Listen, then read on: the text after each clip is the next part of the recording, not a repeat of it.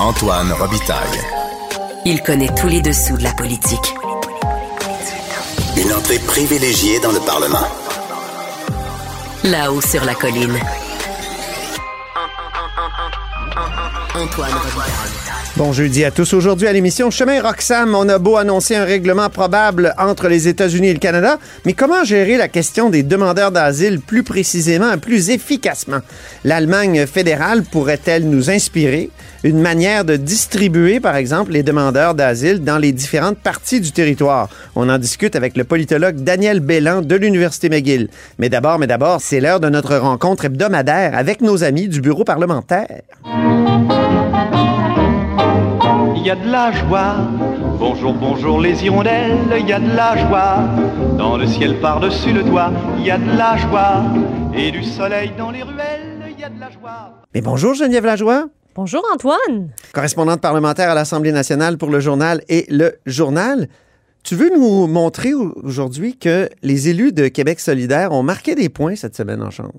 Oui, ben tu sais que ça s'appelle, euh, tu sais que ça s'appelle à l'Assemblée nationale la période de questions, Oui. celle, celle qui est retransmise, qui est très médiatisée. Questions et réponses orales maintenant. Ouais, mais en tout cas, entre nous, on, entre nous, on l'appelle bien la période de questions, puis c'est pas pour rien, c'est parce qu'on n'a pas tout le temps des réponses. hein. Oui. Pas souvent, on peut le dire.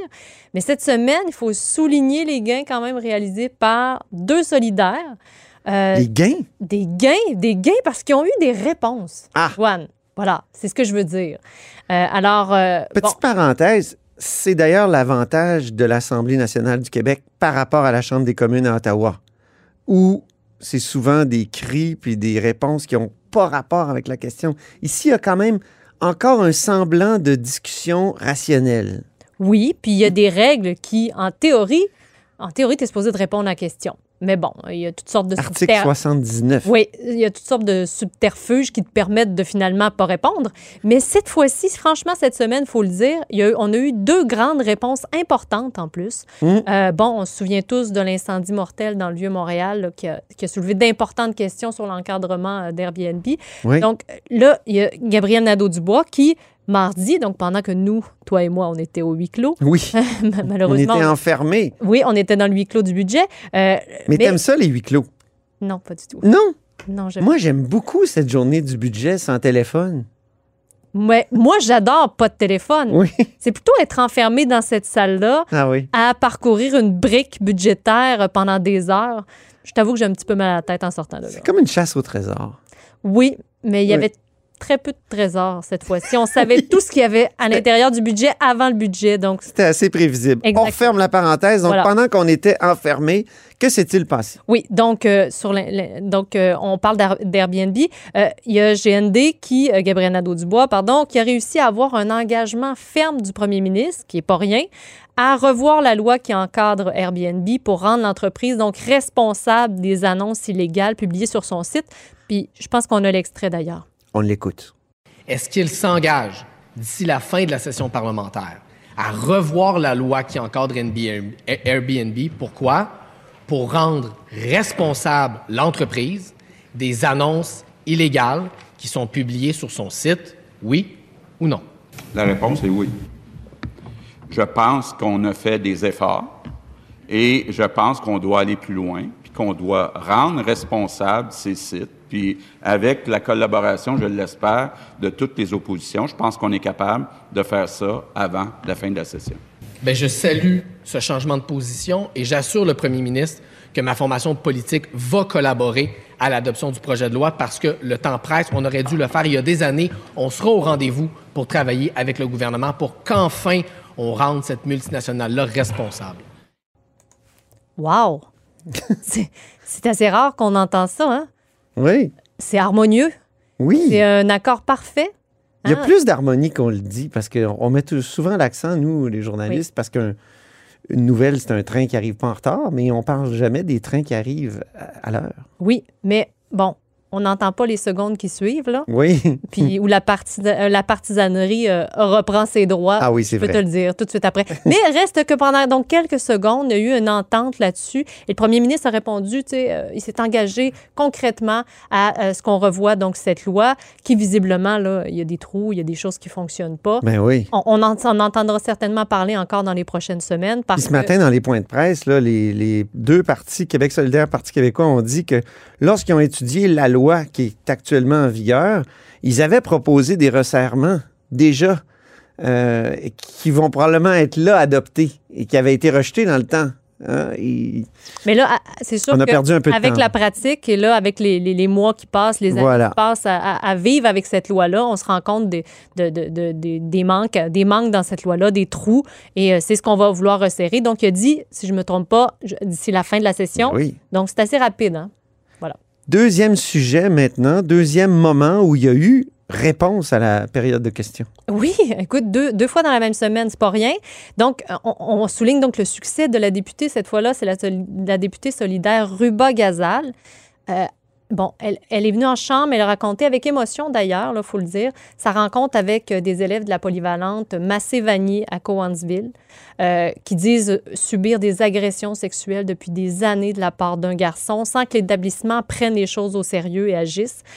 Donc, euh, elle a posé une question à ce sujet-là à l'Assemblée nationale au ministre de l'Éducation, Bernard Drinville, et lui aussi, aussitôt, levé, répondu qu'il déclenchait instantanément une enquête générale en lien justement avec euh, les multiples dénonciations puis allégations d'inconduite sexuelle qui ont été mises au jour au, au cours des dernières semaines. On ne passe pas une semaine sans, sans entendre des choses qui se passent dans les écoles. Donc, oui, c'est la question qu'on se pose. Est-ce qu'il y en a plus ou c'est que simplement ça, ça se discute davantage? Euh, Il n'y a c'est- pas de mauvaise chose là, que, les Ben choses- que les informations sortent, mais effectivement, là, on- on- en tout cas, on verra. Mais visiblement, Mm. donc, le ministre de, de- de- de l'Éducation était assez touché par ça, déclenché automatiquement une enquête. Puis, euh, je pense que tu as l'extrait d'ailleurs. Oui, on l'écoute. Hier, j'ai vécu un moment très émouvant. J'ai été invitée par le collectif La Voix des jeunes comptes à me rendre à la polyvalente Massé-Vanier à Cowansville. Des élèves de cette école vivent des agressions sexuelles allant jusqu'au viol depuis des années par un jeune garçon. Ça fait un an et demi que ces élèves et leurs parents dénoncent les agressions auprès de la direction de l'école, auprès de la commission scolaire, mais rien n'a été fait pour réellement les protéger. Exaspérés, les parents et les élèves, hier, ont lancé un cri du cœur que j'ai entendu. J'ai vu de jeunes filles pleurer. Leur témoignage brise le cœur. Il y en a une qui disait l'école parlait à l'élève pour lui dire d'arrêter, mais il n'a pas changé son comportement. Une autre disait, parce qu'elles ont porté aussi plainte à la police, elle a dit Moi, j'ai senti plus d'écoute de la part de la police que de l'école. J'ai peur d'aller à l'école. Est-ce que le ministre trouve normal que des victimes qui sont des mineurs d'agressions sexuelles se sentent tellement pas en sécurité dans les écoles? Qu'elles et leurs parents? Doivent dénoncer l'enfer qu'elles vivent dans les médias et à la police?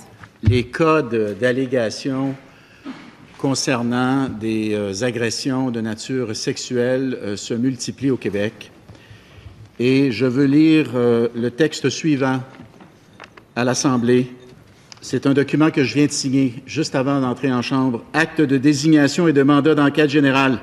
À la suite de multiples dénonciations et d'allégations d'inconduite de nature sexuelle ou de comportements inadéquats portés à l'attention du ministère de l'Éducation survenus dans le réseau de l'éducation, et là je donne quelques exemples, Chemin du Roi, Pointe de l'Île, euh, il y a également un autre cas, euh, euh, Centre de service scolaire des Patriotes, je désigne les fonctionnaires de la Direction générale des affaires internes du ministère de l'Éducation et du ministère de l'Enseignement supérieur pour exercer les pouvoirs d'enquête que ces articles confèrent.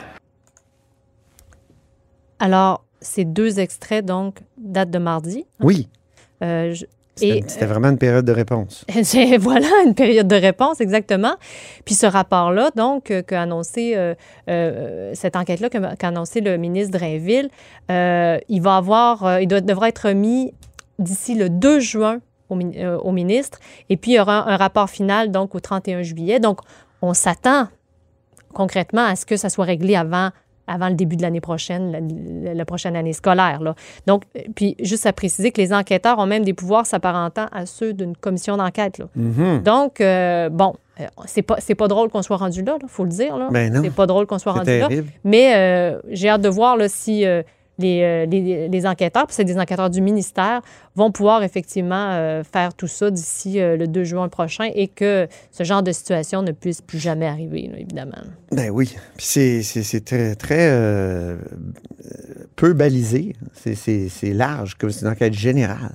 Donc, Oui. que, est-ce que justement ça, ça créera peut-être d'autres problèmes? Là? Bien sûr, on va suivre ça avec attention.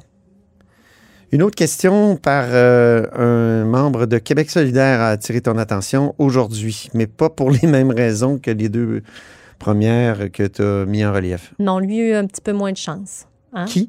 Euh, Étienne Grandmont, le solidaire Étienne Grandmont, euh, qui a eu beaucoup moins de chance parce que, euh, évidemment, il a abordé le sujet du troisième lien Oui. dans sa question. Un sujet qui, maintenant, est tabou au gouvernement du Québec, il faut le dire. Là. Et que serait pour nous une journée, pour les journalistes de la colline parlementaire, sans parler du troisième lien? Eh oui. Alors, euh, ben écoute, euh, Étienne Grandmont qui voulait savoir si euh, le troisième lien allait véritablement se faire. C'est la question que tous les Québécois se posent en ce Mm. moment, euh, justement parce que les, so- les dernières sorties des différents ministres, même du premier ministre, on ne sait plus quoi penser, là. On dirait qu'ils veulent plus répondre aux questions. Il s'est fait questionner cette semaine, le premier ministre François Legault. Euh, Est-ce qu'il va y avoir des voitures, là, sur, euh, encore des voitures sur le troisième lien qui vont passer sur ce troisième lien? Ou dans ce troisième lien? Il ne Mm. faut pas oublier que c'est un bitube. C'est ça. On n'a pas de réponse. Jonathan Julien, pareil. Et aujourd'hui, ben, euh, c'est euh, Geneviève Guilbeault, une ministre pourtant championne des communications, qui a esquivé complètement la question et qui Mhm. a fait quoi? Qui a précisé que, euh, ben, finalement, ce qui va être, euh, ce qui est important pour le troisième lien, ben, c'est le transport en commun, notamment. Hein? Elle a vraiment précisé, elle a insisté sur la place qu'occupera le transport collectif dans son projet de tunnel. Écoute, c'est jamais vu. Donc, ne pas répondre à la question sur est-ce qu'il y aura des voitures finalement ou est-ce que ce sera finalement. Puis elle aussi, elle répond plus aux questions. Non. J'ai entendu quelqu'un dans la salle de rédaction tout à l'heure dire que on, on la cherche tellement souvent, Geneviève Guilbeault, qu'on se demande s'il faudra pas mettre sa photo sur une euh, pinte de lait. Effectivement, parce que euh, dans les corridors de l'Assemblée nationale, je te dirais là, que c'est difficile de la trouver.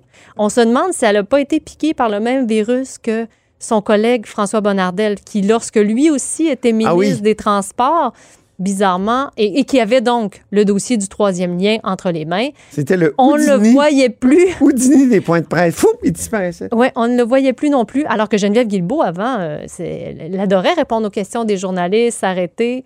Et puis, ben non, maintenant, on, on la voit beaucoup moins dans les corridors de l'Assemblée nationale. Ben, merci beaucoup, Geneviève Lajoie, Ça fait plaisir. correspondante parlementaire à l'Assemblée nationale pour le journal et le journal.